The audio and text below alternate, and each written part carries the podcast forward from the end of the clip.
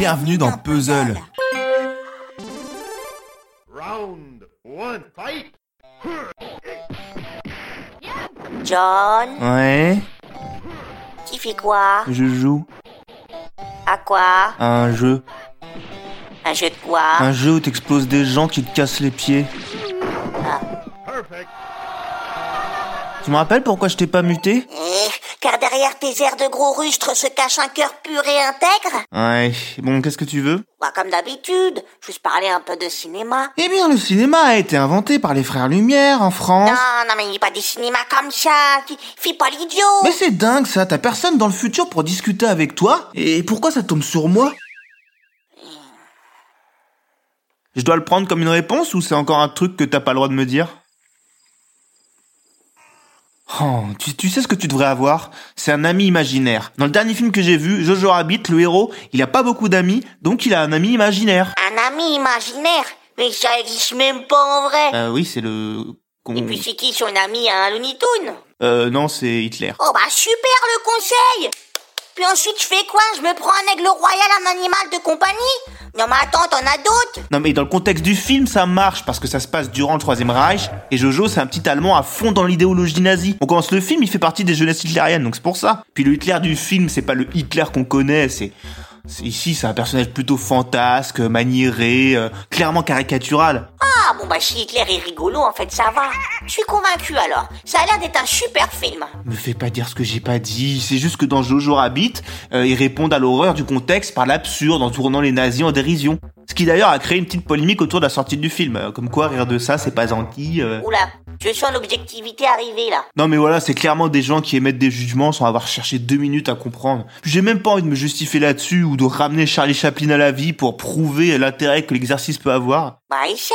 Oh, je peux pas. Si je dois rentrer premier degré dans ce débat, je vais être pris d'une crise de soupir et pff, je vais plus pouvoir m'arrêter, ça va être l'enfer. Des soupirs comme s'il en pleuvait. Pff, Oh non. ça me fatigue.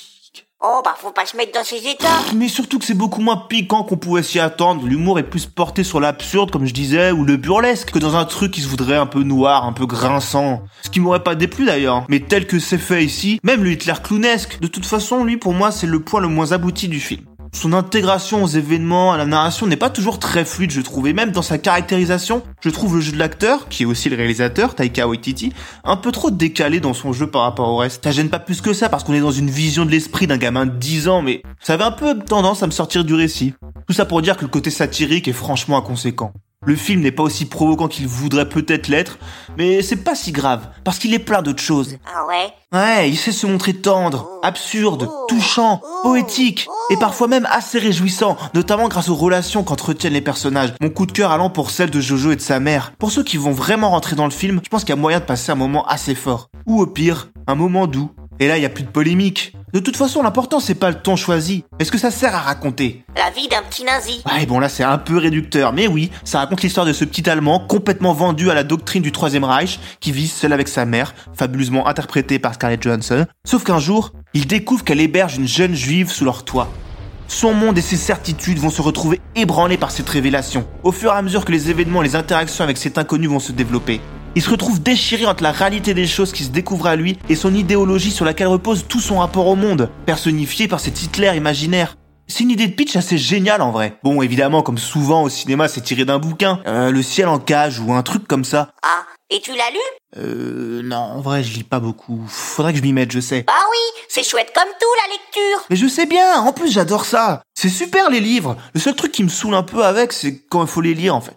Ouais, c'est sûr, c'est compliqué. De toute façon, suffit de lire la quatrième de couverture pour voir qu'il s'agit d'une adaptation très très libre. Le film se présente sous la forme d'une fable gentiment satirique, aux allures de conte. On peut même lui trouver des petits airs de Moonrise Kingdom. Alors certes, l'esthétisme des plans et les décors propres atténuent encore plus la réalité de cette période, mais vu qu'on la voit à travers les yeux de Jojo, ben ça reste cohérent, non? Euh, bah sans, sans- doute, je sais pas, je, je me souviens pas trop l'avoir vu, ça remonte hein tout ça. Non mais c'était rhétorique en fait. Euh, Et puis de toute façon, tu me feras pas croire que tu m'appelles depuis l'année 2100, mais que t'existais déjà quand Jojo Rabbit est sorti en salle. Bah si, je t'expliquais que si, en ces temps-là, j'avais 20 ans. Et comment ça se fait?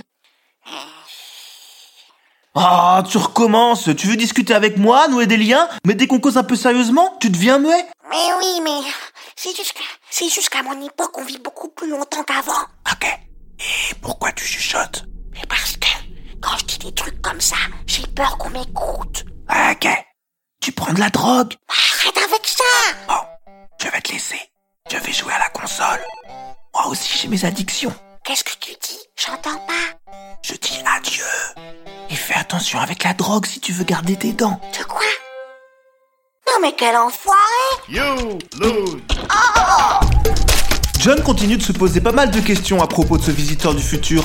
Zen va bientôt être obligé de lui en dire plus. Mais ça, c'est pour une autre review dès la semaine prochaine dans Puzzle. Alors salut Mettez des commentaires sur iTunes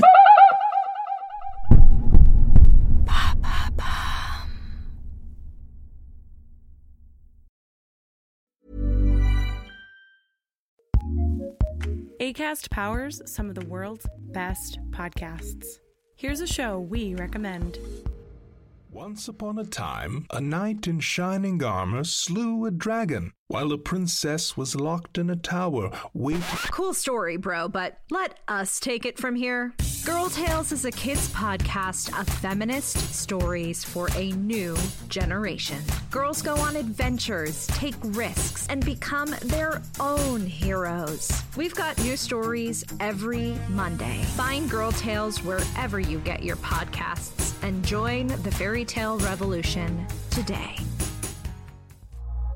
A-cast recommends.